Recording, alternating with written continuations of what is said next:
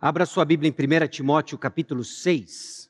1 Timóteo capítulo 6, versículos 3 em diante. Ah, nós vamos até o versículo 10 e depois nós pulamos para os versículos 17 a 19. Nós estamos quase encerrando a nossa série de mensagens baseada na primeira carta de Paulo a Timóteo. Nós entendemos quando a palavra de Deus ela é exposta, quando pregadores abrem a Bíblia e eles pregam o ponto do texto aplicado ao povo de Deus hoje é Deus falando conosco. Amém? E nós temos aprendido ao longo dessas últimas semanas a vontade do nosso Deus para a igreja, para a família de Deus, para a coluna e baluarte da verdade. 1 Timóteo tem esse objetivo. Nós estamos quase encerrando, irmãos. Ah, nós hoje estamos na penúltima mensagem em 1 Timóteo, e no domingo que vem é a última mensagem em 1 Timóteo.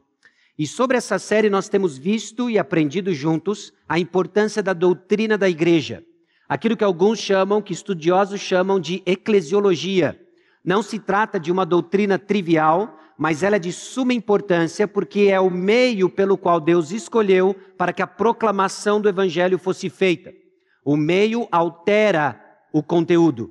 Então a forma como nós nos organizamos importa. Importa tanto que Deus dedicou uma epístola inteira para nos ajudar a pensar o que significa a vida da igreja. Nós temos visto a centralidade da missão da igreja. É importante sabermos qual é a missão da igreja. Se a missão da igreja é tudo, ela não serve para nada. Okay? A missão da igreja é específica, ela tem a ver com a proclamação do evangelho e tudo que nós fazemos está ao redor da proclamação do evangelho, serve o propósito da proclamação do evangelho. Essa tem sido, inclusive, a nossa tônica no que se refere à organização da igreja quanto aos diáconos. O trabalho diaconal de apoio ao ministério da palavra, todos nós servindo com o mesmo objetivo. E temos visto também a vida da comunidade dos discípulos, como que é a vida dos discípulos, aqueles que abraçam a verdade do evangelho, aqueles que estão engajados na proclamação do evangelho. Em particular, hoje nós entramos em 1 Timóteo, capítulo 6, versículos 3 a 10, 17 a 19, justamente para olharmos o relacionamento do evangelho com os recursos materiais. Aliás, semana passada nós entramos num assunto delicado ao falarmos sobre sustento de obreiros, de pastores. Nós tocamos em assuntos referentes a finanças, é sempre um assunto delicado por causa do contexto em que nós vivemos. Existe muita confusão acerca desse assunto, mas não é porque existe confusão desse assunto que nós não falamos sobre esse assunto baseado na palavra de Deus. Igualmente, o texto de hoje, os textos de hoje, nos apontam sobre o perigo do materialismo. O perigo do materialismo. Irmãos, materialismo e o seu perigo não é uma questão de circunstância, mas de coração. Não é uma questão de circunstância, não é uma questão do seu saldo bancário, não é uma questão de quantas propriedades tem no seu nome, o que você é capaz ou não de comprar. Não se trata da sua circunstância, mas do seu coração e como você se relaciona com as coisas materiais. E isso nos leva então à conclusão, e eu espero mostrar isso para você hoje, à luz do texto, de que avareza, materialismo, não é o pecado de rico, mas de pecador. Alguns ricos, sim, estão cometidos de materialismo, de avareza, mas não se trata de uma questão circunstancial, mas de coração. E existem alertas, meus irmãos, porque o materialismo é um grande perigo para o avanço do reino. E é um daqueles perigos internos que nos deixa cegos para as necessidades espirituais e materiais ao nosso redor e no mundo. Esse mundo que nós somos chamados a ir e fazer discípulos. Então nós precisamos lidar com os perigos do materialismo à luz da verdade da palavra de Deus. E antes de lermos o texto, eu quero chamar sua atenção para os seguintes aspectos da estrutura de 1 Timóteo, capítulo 6. Existe uma conexão e uma contraposição com o capítulo 6, versículo 2. Aliás, esse item tem aparecido nas últimas semanas porque é justamente quando o apóstolo Paulo fala, escreve, ensina e recomenda estas coisas. Termina o versículo 2. que está ligado com o versículo 11 do capítulo 4. Ordena e ensina estas coisas. Que ele começa no versículo 6 do mesmo capítulo, capítulo 4. Expondo essas coisas aos irmãos, serás bom ministro de Cristo Jesus. São ensinamentos práticos que desdobram de uma vida centralizada no Evangelho, de uma comunidade cujo, cuja coluna dorsal é a proclamação do Evangelho então não são assuntos irrelevantes e triviais, mas que estão ligados à nossa vida, à vida de igreja, comunidade do Evangelho. E o capítulo 6, versículo 3, começa justamente em contraposição àquilo que é o verdadeiro ensino. Porque haviam falsos mestres ensinando uma falsa doutrina e, obviamente, se comportando, se relacionando de uma forma errada, diferente. Essa passagem, então, aponta as características dos falsos mestres. Esses falsos mestres que têm uma falsa esperança terrena e passageira. Então o texto se divide naturalmente nos versículos 3 a 5, há uma descrição desses falsos mestres, o que eles fazem, qual é o resultado daquilo que eles fazem e o que governa seus corações. E aí o apóstolo Paulo nos traz informações sobre a verdadeira riqueza. Nós precisamos de uma perspectiva bíblica sobre recursos materiais. Nos alerta sobre um amor errado e o que seria o bom uso das riquezas.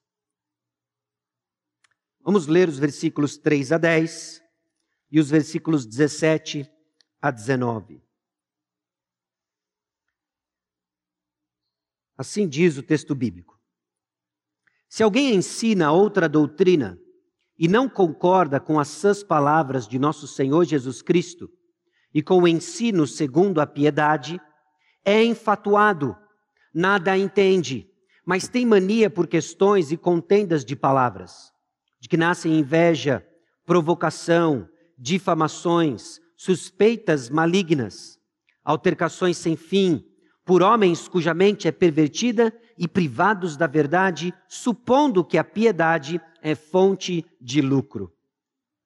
De fato, grande fonte de lucro é a piedade com o contentamento, porque nada temos trazido para o mundo, nem coisa alguma podemos levar dele. Tendo sustento e com que nos vestir, estejamos contentes. Ora, os que querem ficar ricos caem em tentação e cilada, e em muitas concupiscências insensatas e perniciosas, as quais afogam os homens na ruína e perdição. Porque o amor do dinheiro é raiz de todos os males, e alguns nessa cobiça se desviaram da fé e a si mesmos se atormentaram com muitas dores. Versículos 17 a 19. Exorta aos ricos do presente século que não sejam orgulhosos nem depositem a sua esperança na instabilidade da riqueza, mas em Deus, que tudo nos proporciona ricamente para o nosso aprazimento. Que pratiquem o bem, sejam ricos de boas obras, generosos em dar e prontos a repartir, que acumulem para si mesmos tesouros, sólido fundamento para o futuro, a fim de se apoderarem da verdadeira vida. Vamos orar mais uma vez? Senhor nosso Deus e Pai, é um grande desafio falarmos sobre recursos materiais. Nossos corações ficam confusos num contexto ainda mais confuso, e que muita coisa é dita, ó Deus, sobre recursos materiais, que refletem corações que depositam neles a sua esperança. Dá-nos uma perspectiva bíblica, ó Deus, daquilo que o Senhor nos confiou, para sermos bons mordomos dos recursos materiais construindo e investindo para nós em riquezas celestiais. Que nossa igreja cresça nessa direção, tendo uma perspectiva bíblica de como nós somos chamados a crescer em contribuições, em doações generosas, muitas vezes sacrificiais, a fim de promover a proclamação do Evangelho em contextos onde a luz de Cristo ainda não brilha, onde impera trevas. Dá-nos visão, ó Deus, de socorrer aos que padecem materialmente, nunca em detrimento da nossa mensagem, da nossa missão, mas como evidência de que a mensagem nos transformou. Que hoje não seja um dia de confusão nesses assuntos, mas de clareza que vem da tua palavra. Em nome de Jesus que nós oramos. Amém. Irmãos, em nosso relacionamento com recursos materiais, eu quero propor para os irmãos de que o Evangelho é o tesouro que determina como enxergamos o valor das riquezas materiais para criarmos riquezas espirituais. O Evangelho nos dá sentido e nos ajuda a entender o valor dos recursos materiais apenas como meios que nós vamos investir em riquezas espirituais celestiais. Quando nós olhamos para o Evangelho, o mistério da piedade, tudo ao nosso redor é reinterpretado a fim de servir os propósitos do Rei do Reino, o Senhor Jesus Cristo. E no tempo que nos resta, eu quero desafiar os irmãos em cinco verdades que nos ajudam a entender a importância e a relevância dessa frase. As duas primeiras têm a ver com o falso ensino, o perigo do falso ensino. Se nós não estamos abraçando o verdadeiro evangelho, não vamos entender o valor e a utilidade de recursos materiais. Por isso o apóstolo Paulo nos exorta, a palavra de Deus nos exorta de que o falso ensino não tem Cristo em sua mensagem. Ela também nos ajuda e nos educa e instrui a entender e identificar de que o falso mestre não tem Cristo em seu caráter. E aí sim nós estamos prontos para ouvir de que o Evangelho é quem determina o real valor de tudo. É como se a economia celestial fosse indexada no Evangelho. Nada faz sentido se não for a luz do Evangelho. O valor das coisas se perdem na teoria econômica secular quando nós olhamos para o Evangelho e como que o reino de Deus opera com valores diferentes. Eu acho simplesmente fascinante de observar e ver como a igreja é ineficiente no aspecto econômico. Não faz sentido a igreja no aspecto econômico. Ela precisa ser viável, nós não vamos ficar no vermelho. Mas no que se trata de valores espirituais e celestiais, simplesmente não é mensurado, não é regido por teorias administrativas, econômicas, cujo propósito é gerar valor ao acionista ou que seja. Nossos valores são outros. A boa prática de uma série de coisas nos são úteis, mas o que governa a maneira como enxergamos recursos materiais são os valores celestiais. E aí é por isso que a busca errada é o real problema. Não se trata simplesmente do recurso material como ruim em si mesmo, mas a busca dele em detrimento de um coração que busca o Senhor. E aí, por último, olharmos como recursos materiais devem gerar riquezas espirituais. Então comecemos pelo versículo 3. O falso ensino não tem Cristo em sua mensagem. Um dos aspectos mais claros de que nós estamos diante do falso ensino é quando ele é desprovido de Cristo Jesus. Não se trata simplesmente de mencionar o termo Jesus, de Cristo e etc mas se de fato ele é alicerçado na pessoa e na obra do Senhor Jesus Cristo. E o apóstolo Paulo, ao contrário de tudo aquilo que ele já ordenou Timóteo, do que ele deveria ensinar, do que ele deveria ordenar, ele passa agora a alertar o contraponto da verdadeira doutrina, que são aqueles que ensinam uma outra doutrina. É importante então nós reconhecermos a urgência do ensino correto apontando o erro do falso ensino, que não tem a pessoa de Jesus.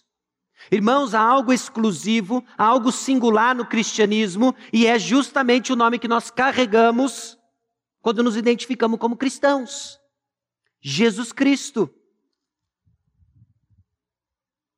E por isso nós precisamos avaliar aquilo que alguns chamam de custo-oportunidade do falso ensino. Meus irmãos, dois ensinos não coexistem no mesmo lugar, no mesmo tempo, na mesma hora. E o custo-oportunidade do falso ensino é porque se nós estamos ensinando errado, não estamos ensinando o certo. Se nos perdemos diante do falso ensino, as pessoas não estão conhecendo sobre Jesus Cristo.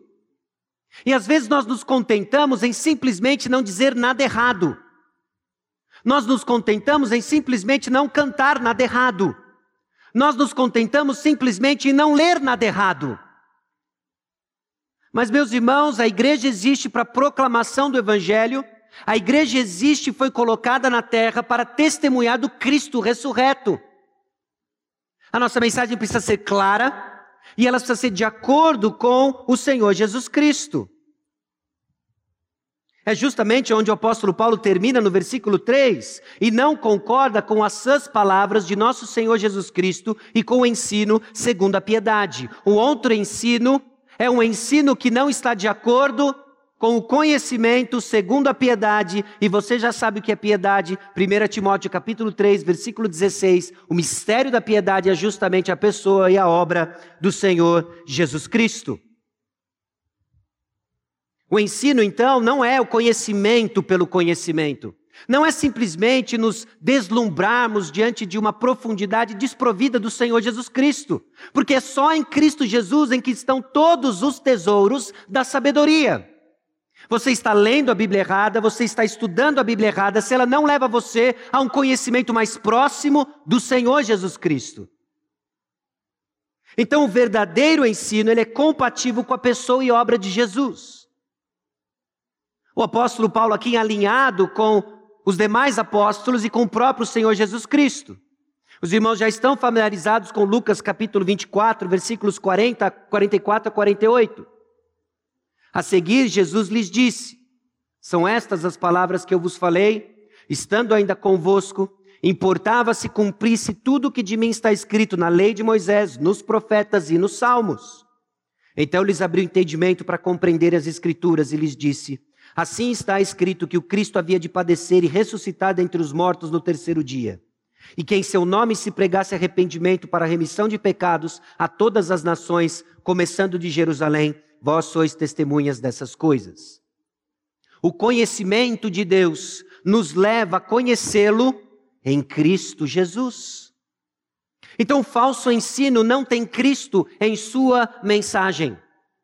Se nós vamos entender o Evangelho como aquilo que dá valor aos recursos materiais, nós precisamos nos certificar que abraçamos o verdadeiro Evangelho. E o verdadeiro Evangelho está relacionado à pessoa do Senhor Jesus Cristo. E meus irmãos, existe uma epidemia nas igrejas evangélicas. Eu vou usar no plural, eu vou usar de uma forma genérica, mas não se surpreenda se no nosso meio também existem pessoas enganadas acerca do verdadeiro evangelho. O que é o verdadeiro evangelho? E aí nós respondemos de uma forma imprecisa, genérica, são as boas novas, Mateus, Marcos, Lucas, João. Mas não estamos demonstrando um conhecimento vivo, fresco na cabeça, segundo a pessoa e a obra do Senhor Jesus Cristo. O evangelho, de acordo com as escrituras, é que Jesus Cristo morreu por causa dos nossos pecados e ressuscitou ao terceiro dia. 1 Coríntios capítulo 15, versículos 1 a 4. Nós não temos para onde correr se não passarmos pela pessoa e a obra do Senhor Jesus Cristo. E tudo aquilo que ele fez em nosso favor, esse é o Evangelho. É assim que nós conhecemos a palavra de Deus, é assim que nós devemos nos relacionar à luz do Evangelho, esse mistério da piedade. Meus irmãos, o falso ensino não tem Cristo em sua mensagem. E aprove ao Senhor mostrar a sua glória em Cristo Jesus.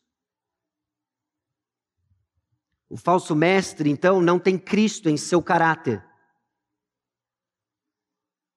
Aquele que ensina outra doutrina, diz o versículo 4, ele é enfatuado, nada entende, tem mania por questões e contendas de palavras. Esse comportamento ele vem justamente do falso ensino que o falso mestre abraçou. Porque a mensagem molda o mensageiro. Porque o nosso coração está no centro dela. Um dos sinais de que alguém se perdeu no conhecimento de Deus é justamente a postura e as suas obras. Suas obras no meio da igreja. Note, esses camaradas aqui não estão na televisão de Jerusalém no primeiro século pregando bobagem. Eles estão dentro da igreja. Eles abraçaram um falso ensino e dentro da igreja estão causando problemas. Essas características, então, elas começam com obras, daí elas migram para resultados e depois coração. E quais são essas obras? Enfatuado, orgulho.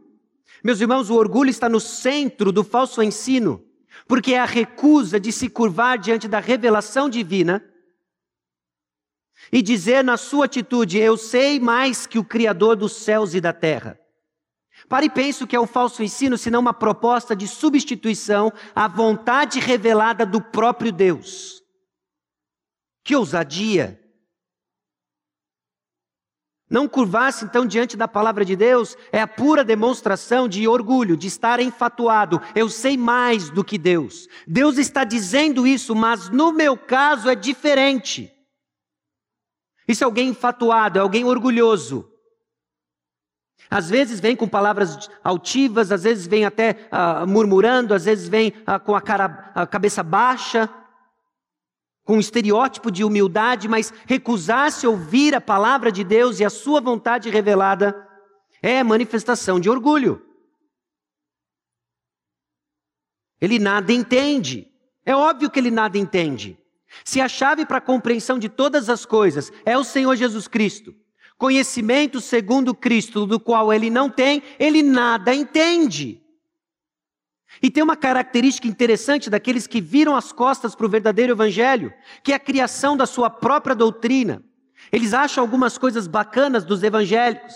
Aí eles misturam com alguma coisa bacana que ele vê do espiritismo. E ele mistura alguma coisa bacana que seu professor descolado disse sobre ateísmo. E ele cria um sistema de crenças que só faz sentido na cabeça de uma pessoa, na dele. Ele nada entende. É pior que cego em tiroteio. Meus irmãos, não, não, não temos outra maneira de conhecer as coisas como elas verdadeiramente são, se não for por meio do conhecimento segundo a piedade, o conhecimento de Deus, segundo Jesus Cristo, Criador dos céus e da terra. Como que você vai entender o universo se não for na perspectiva do Criador do universo? É a mesma coisa que você tentar operar um computador usando o manual de uma batedeira. Não vai dar. Você nada vai entender. Se você quiser entender o mundo ao seu redor, precisa ser nas lentes do Criador do mundo ao seu redor. Mas falsos mestres, orgulhosos, cheios de si e rejeitando a verdadeira palavra do Senhor, não se curvam diante de nada e ninguém e insistem na sua própria sabedoria. Então é óbvio que o que vem depois no versículo 4 é o de se esperar. Se alguém é orgulhoso, não entende nada, está, montou seu próprio sistema de crença, o que, que você acha que acontece na interação com o mundo ao seu redor? Ele vai ter manias de questões e contendas de palavras e fica discutindo. E rapidinho você percebe: olha, essa discussão não vai dar em lugar nenhum. Por que, que não vai dar em lugar nenhum? Porque simplesmente a gente não tem uma base comum. Existe um sistema de crenças aqui baseado numa colcha de retalho de conhecimento religioso, mas não existe a fonte do conhecimento, a palavra de Deus. E nós vamos ficar patinando. Manias por questões e contendas de palavras. Essa ideia aqui de mania são controvérsias obstinadas por algo. Se apega às suas razões e simplesmente não larga. Custa demais baixar as suas defesas, reconhecer eu não sei e seguir quem tudo sabe. E é esse jogo de palavras é o que constantemente acontece no contexto em que tanto Paulo exorta aqui Timóteo quanto Tito Tito capítulo 3, versículo 9, evita discussões insensatas, genealogias, contendas e debates sobre a lei, porque não têm utilidade e são fúteis. Poxa, isso significa que nós não podemos conversar sobre opiniões diferentes do texto bíblico, etc. Não. 1 Timóteo capítulo 1, versículo 4 nos ajuda a entender o que, que são essas discussões inúteis. Nem se ocupem com fábulas e genealogias sem fim, que antes promovem discussões do que o serviço de Deus na fé. Se não está promovendo o serviço de Deus na fé, é justamente informação apenas para especulação teológica. E meus irmãos, a igreja não é um ambiente para especulação teológica. É um ambiente sim de aprendizado, é o lugar onde nós somos informados acerca da palavra de Deus, levantamos perguntas, somos enriquecidos com perspectivas diferentes. Mas conhecemos segundo a piedade para nos promover a ação e transformação.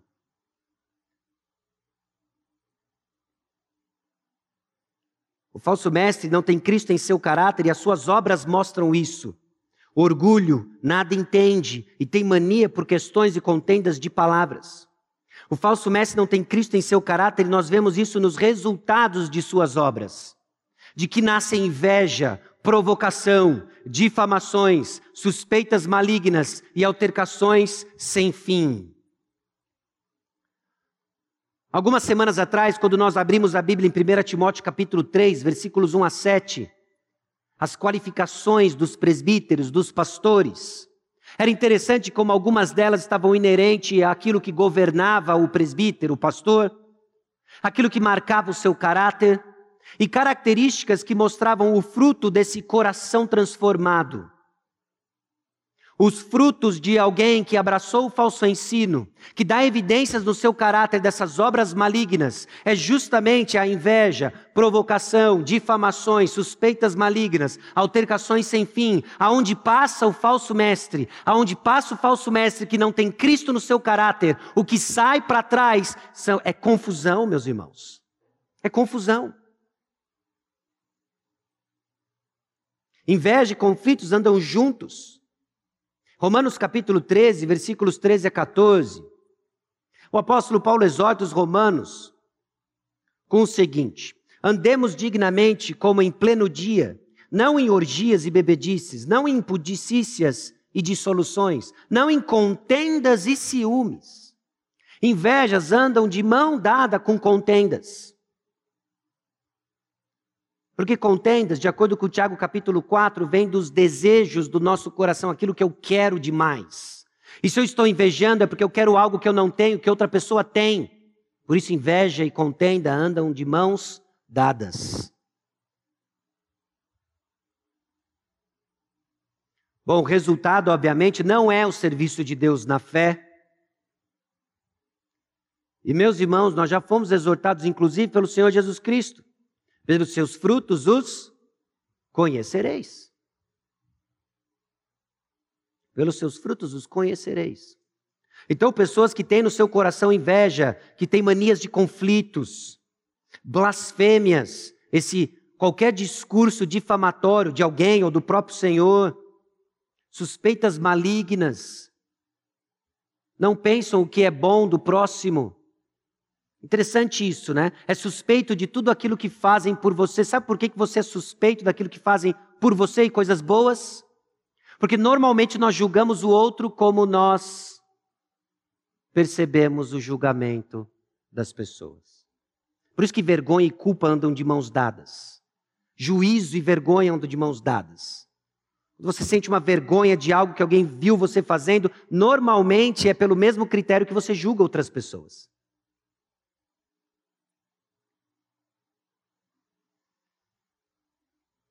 Bom, o, mestre, o falso mestre não tem Cristo em seu caráter, por causa daquilo que governa o seu coração, diz o versículo 5. Por homens cuja mente é pervertida e privados de verdade, supondo que a piedade é fonte de lucro.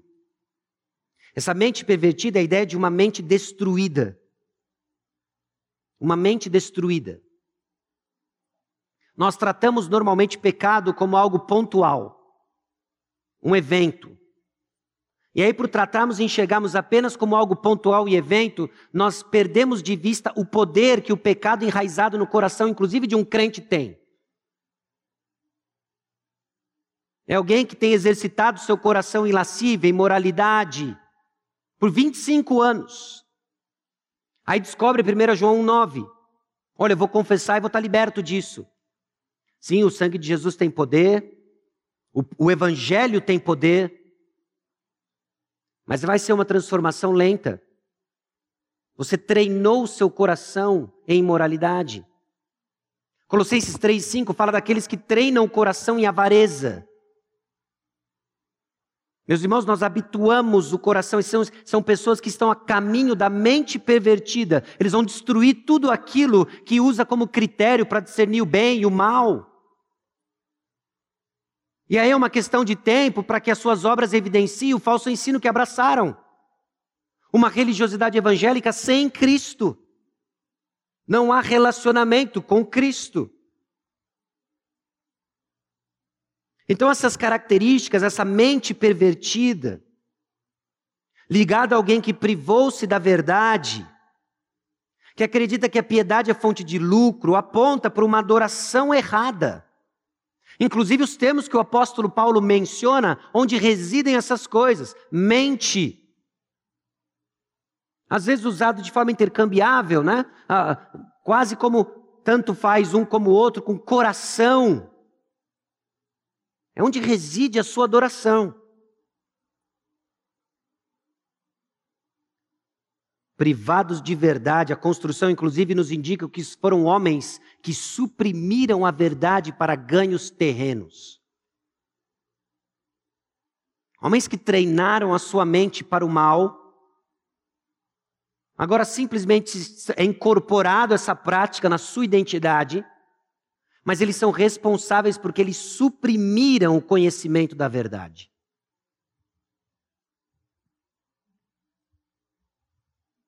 Responsáveis por terem desligado o radar. É quase como se você entrasse no avião, levantasse voo, desligasse o radar e causasse um acidente. Nós tivemos uma situação parecida alguns anos atrás.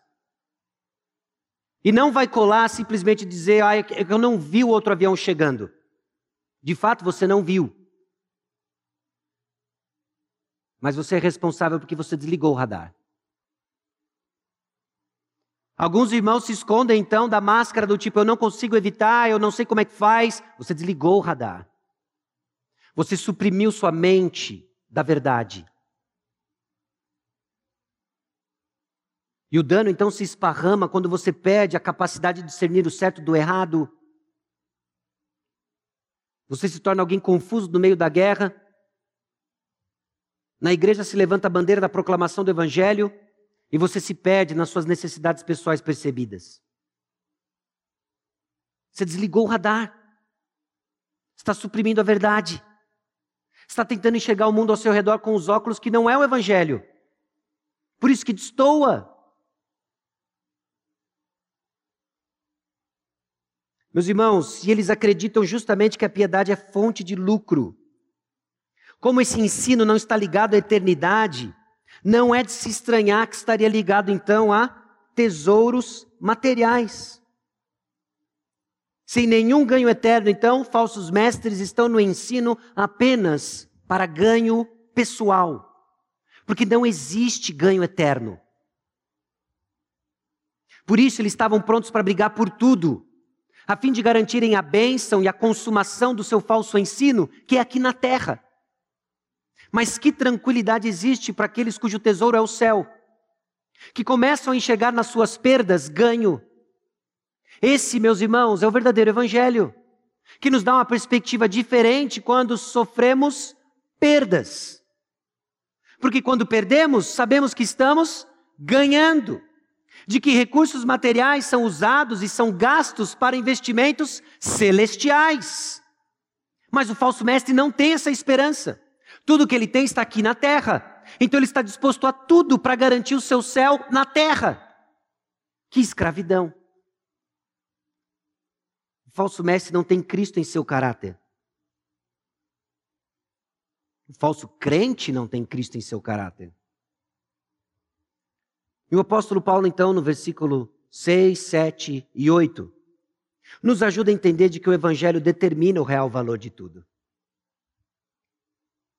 E é interessante como nós determinamos valores para as coisas. Você lembra no início da pandemia? No início da pandemia, algumas coisas que nós simplesmente não dávamos valor, teve o seu preço aumentado exponencialmente. Quando que você tinha comprado, a não sei que você fosse da categoria médica, máscara. Máscara. Em poucas semanas você não encontrava mais máscaras para comprar. Porque o preço das máscaras, ou se encontrava, era quase que proibitivo o preço das máscaras. O valor estava ligado ao seu uso, à sua utilidade. Talvez hoje você pegue um copo d'água e você simplesmente toma um copo d'água, joga um pouquinho de água, porque nós temos água em abundância. Foi isso o tempo da crise hídrica. Mas é interessante quando nós conversamos com pessoas que cresceram numa cultura onde a água não é tão abundante assim. E o valor que elas dão para um simples copo d'água.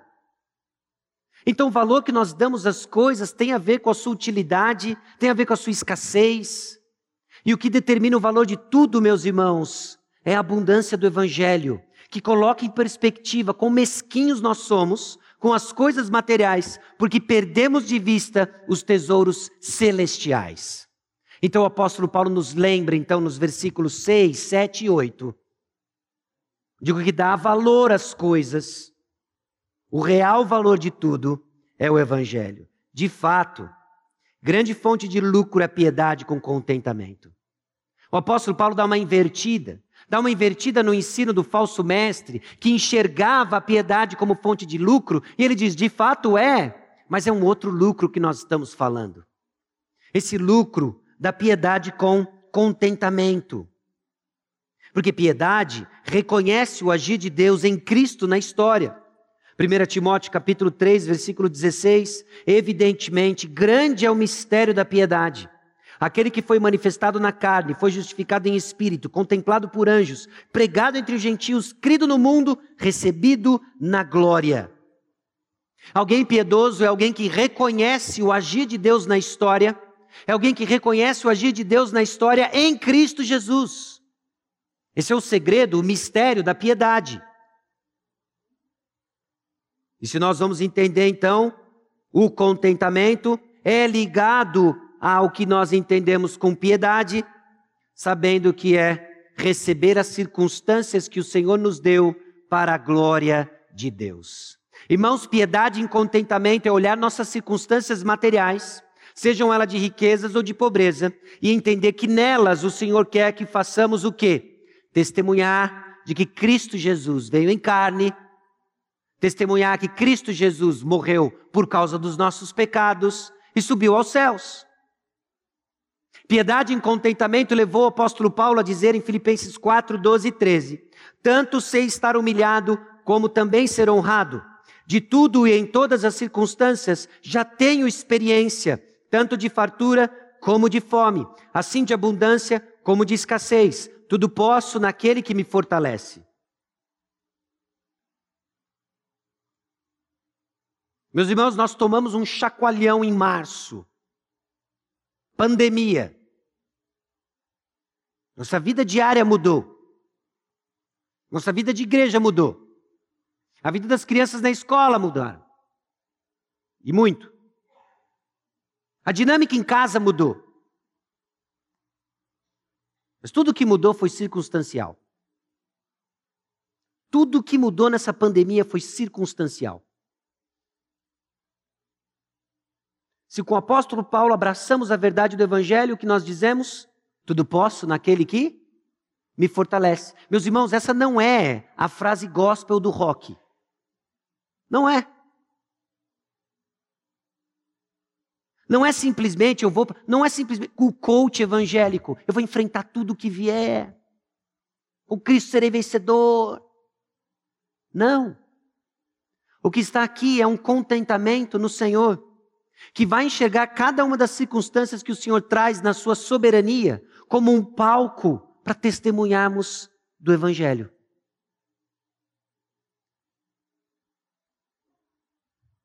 O Evangelho determina o real valor de tudo. Então o apóstolo Paulo sabia estar em abundância, sabia estar em escassez, sabia ser honrado, sabia ser humilhado, sabia ter fartura, sabia ter fome. Toda a sua circunstância era meramente o palco onde iria fazer aquilo que ele foi chamado para fazer. Porque o Evangelho determina o real valor de tudo. E é interessante a perspectiva que o Evangelho coloca para nós acerca da eternidade e de quão temporárias são as coisas. Porque nada temos trazido para o mundo, nem coisa alguma podemos levar dele. Os irmãos já ouviram isso, né? Não tem caminhão de mudança atrás do carro funeral, do funerário. Não tem. Nós não vamos levar nada daqui. Absolutamente nada. Mas ainda parece que é tão difícil viver essa realidade, porque nós atribuímos valores às coisas, os recursos materiais, algumas delas boas. A grande maioria delas boas. Mas as coisas materiais não têm valor eterno em si. Aliás, pessoas amam coisas materiais por razões diferentes. Talvez a razão da sua ansiedade de ver o, estado do seu saldo bancário ou que está sobrando mês no seu salário tem a ver com a falta do conforto que o dinheiro traz ou que não está trazendo mais. Talvez o que pega para você é que dinheiro significa segurança. Ah, eu sei que o mês que vem está aí garantido. E nos esquecemos, meus irmãos, de que as coisas materiais não têm valor em si, eterno, porque nada trazemos para esse mundo e nada vamos levar dele. Então, qual o valor dessas coisas? Bom, o valor dos recursos materiais é o seu uso para ações espirituais. Aquilo que o Senhor lhe confiou tem um propósito. A chave, então, para o entendimento correto das bênçãos materiais, dos recursos materiais, é o seu uso para as coisas espirituais, celestiais.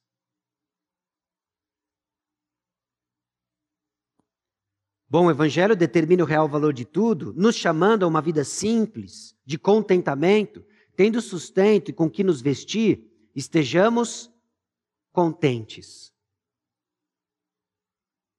Uma vida de contentamento, ela é praticável com o mínimo, ao contrário da avareza. A avareza não se contenta. Qual é o próximo passo? Dura pouco a satisfação de um aumento. Porque o nosso coração, treinado muitas vezes em avareza, quer agora o próximo passo. Mas o contentamento não, ele é praticável com o mínimo. E o que realmente tem valor está além das coisas materiais. É o contentamento, então. O segredo não é, então, quanto mais ganhamos ou dispomos, mas o contentamento. O contentamento que nos ajuda a uma vida simples e generosa. Eu já tenho bastante. Uma vida simples e generosa. O Evangelho, meus irmãos, determina o valor real de tudo. E o que é problema não são as coisas materiais. Não é inerentemente ruim a matéria e os desdobramentos disso. A busca errada é o real problema. São as inclinações do nosso coração que é o problema. Por isso que não se trata de algo circunstancial, de que dependendo do carro que seu irmão dirige, ele tem problema com avareza.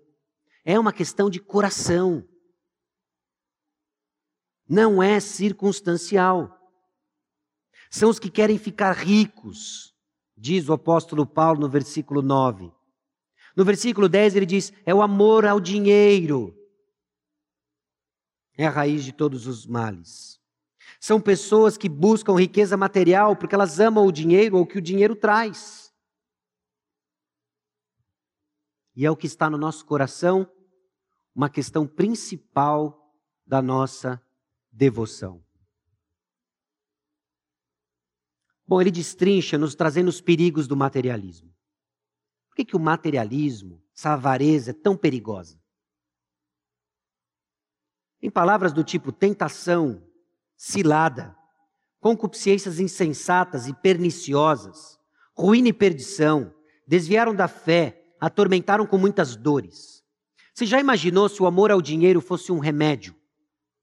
E você pegasse esse remédio, esse medicamento, e lesse na bula: não pode, mas vai causar tentação e cilada, concupiscências insensatas e perniciosas, ruína e perdição, vai te desviar da fé e vai te atormentar com muitas dores.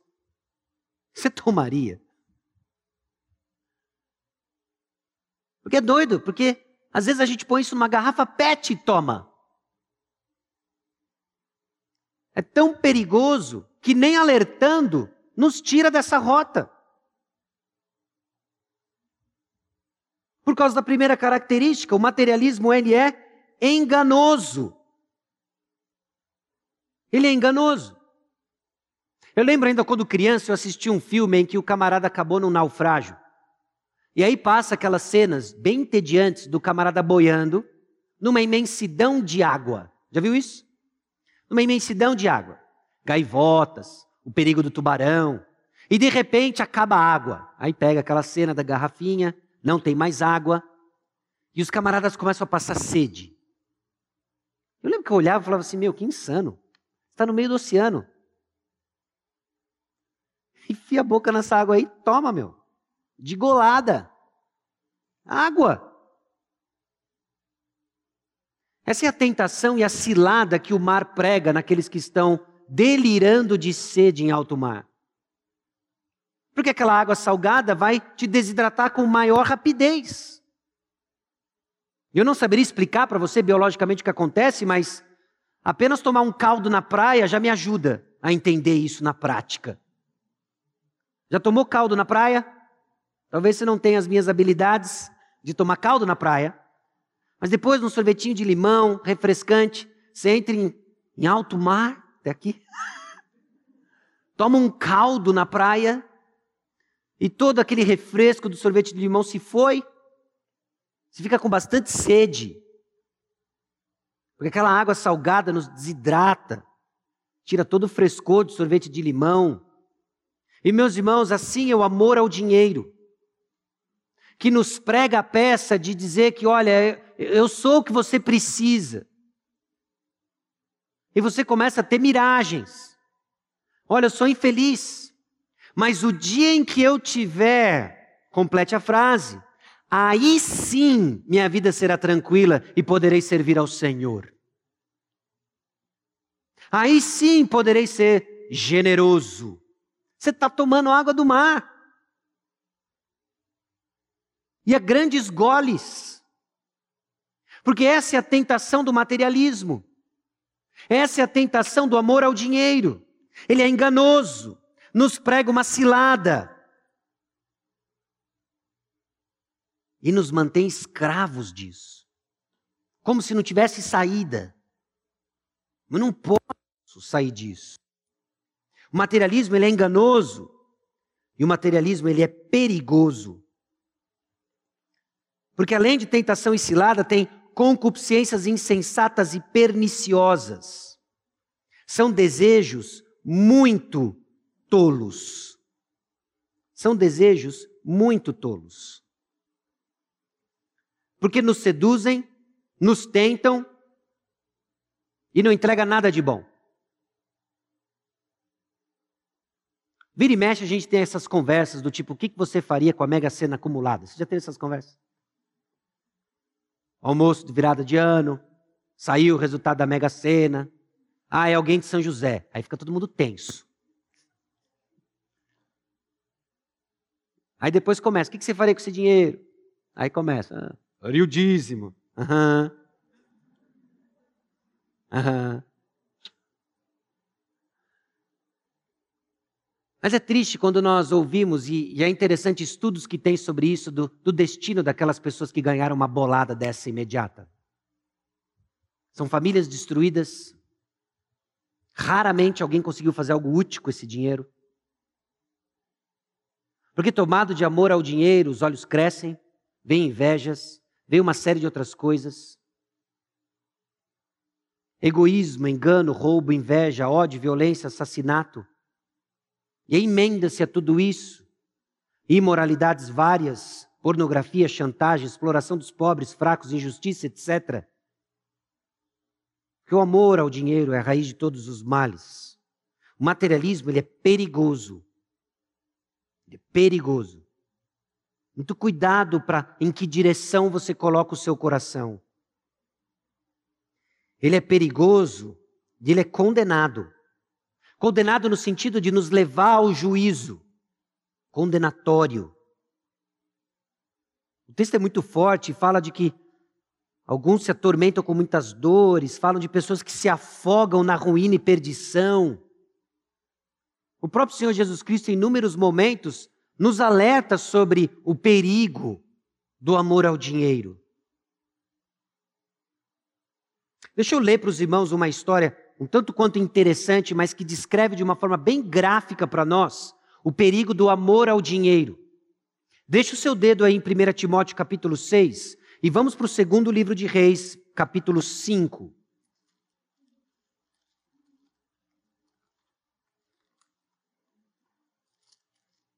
É a história da cura de Namã.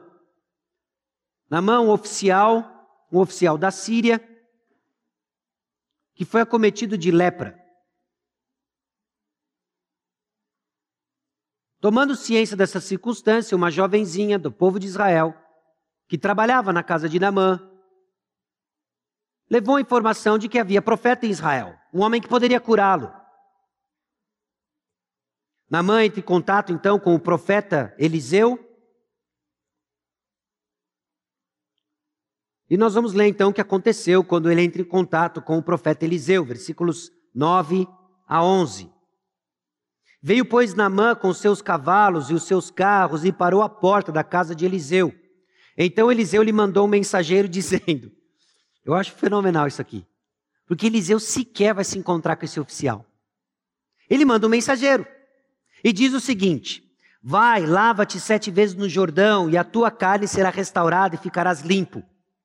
Naamã, porém, muito se indignou e se foi dizendo: Pensava eu que ele sairia ter comigo, por-se-ia de pé, invocaria o nome do Senhor seu Deus, moveria a mão sobre o lugar da lepra e restauraria o leproso. Olha a visão de Naamã. Ele sai indignado, alguns servos que estão junto com Naamã falam: Olha, se ele pedisse para você algo muito difícil, você não faria. Vai lá no Rio Jordão, se banha sete vezes. E ele faz isso. Mergulhou sete vezes. Versículo 14. E a sua carne se tornou como a carne de uma criança e ficou limpo. Voltou o homem de Deus, ele e toda a sua comitiva. Veio, pôs-se diante dele e disse: Eis que agora reconheço que em toda a terra não há Deus senão Israel. Agora, pois, te peço, aceites um presente do teu servo.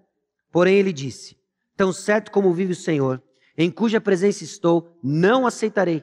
Estou com ele para que o aceitasse, mas ele recusou.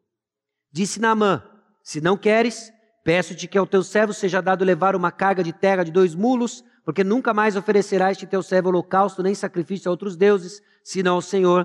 E ele foi. E Eliseu disse para ele, versículo 19: Vá em paz. Dando sequência ao texto. Quando Naamã se tinha afastado certa distância, Gease, o moço de Eliseu, homem de Deus, disse consigo: Eis que meu senhor impediu a este Ciro Naamã que da sua mão se lhe desse alguma coisa do que trazia.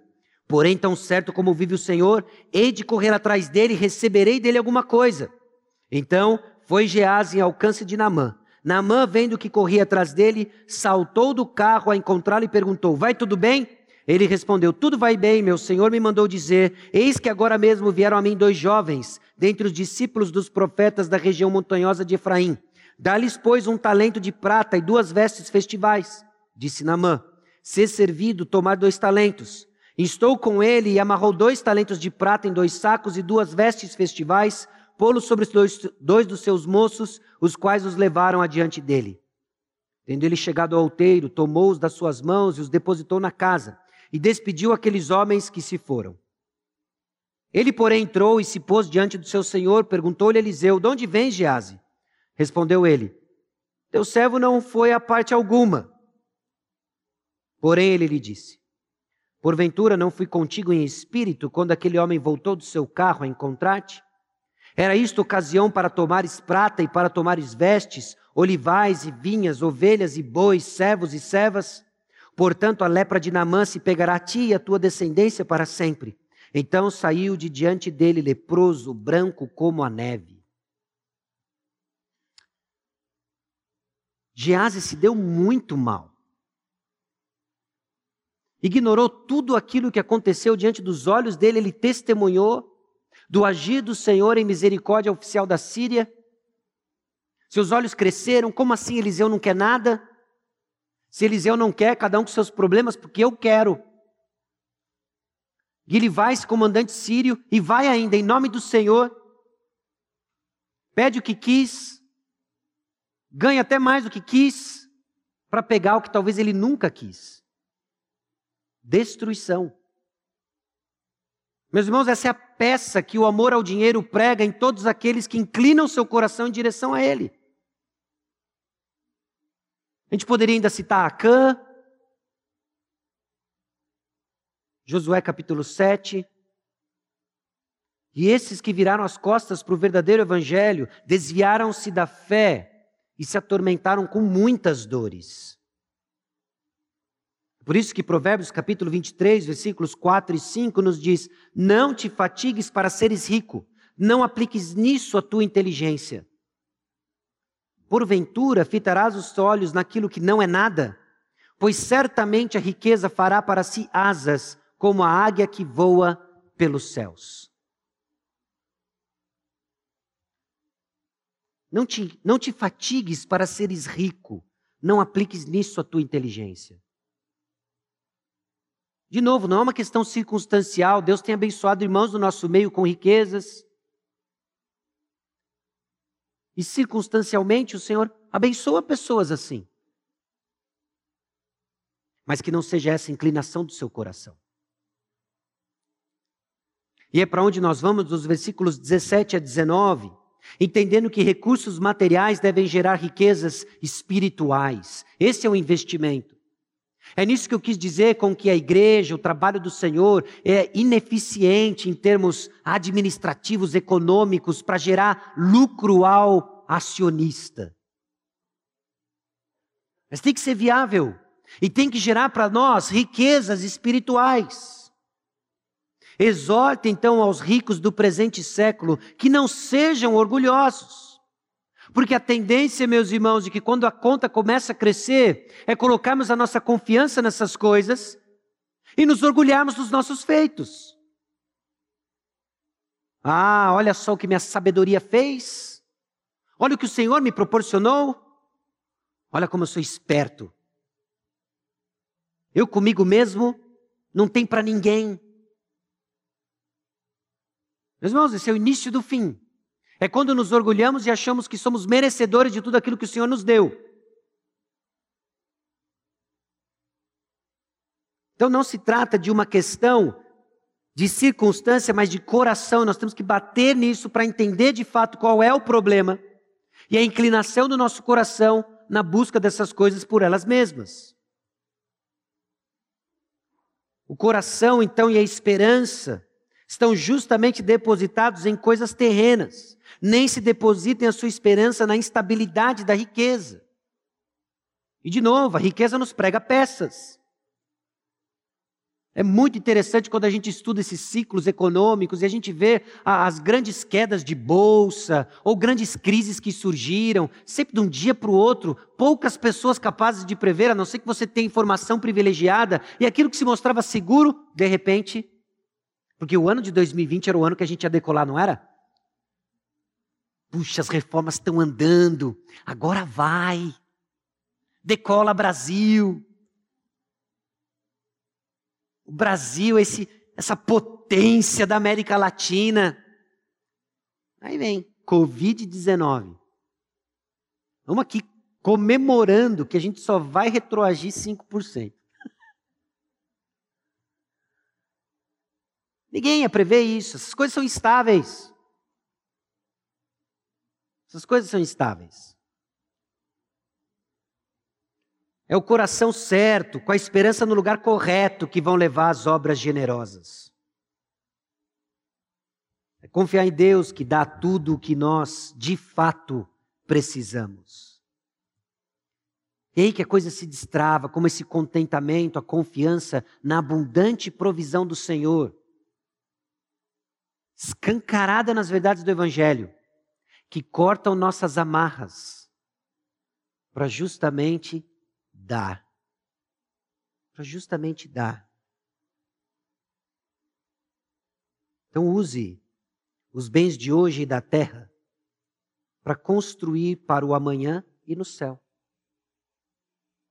Essa é a exortação do apóstolo Paulo aos que circunstancialmente são ricos. Alguns do nosso meio parece que onde coloca vira ouro, onde põe a mão vira ouro. Isso não tem nada a ver inato seu. É uma tremenda de uma arrogância dizer que é a sua habilidade. Nós podemos reconhecer a graça de Deus em lhe dar uma habilidade prática nas coisas que você faz, sem dúvida. Mas tudo isso veio do Senhor, confiado a você, para que você se enriqueça de boas obras, que pratique o bem, que sejam ricos de boas obras, generosos em dar e prontos a repartir, que acumulem para si mesmos tesouros, sólido fundamento para o futuro, a fim de se apoderarem da verdadeira vida. Não é, obviamente, a compra da sua salvação, mas uma confiança em Deus, que nos liberta das amarras materiais para dar. Onde estiver o seu dinheiro, vai estar o seu coração.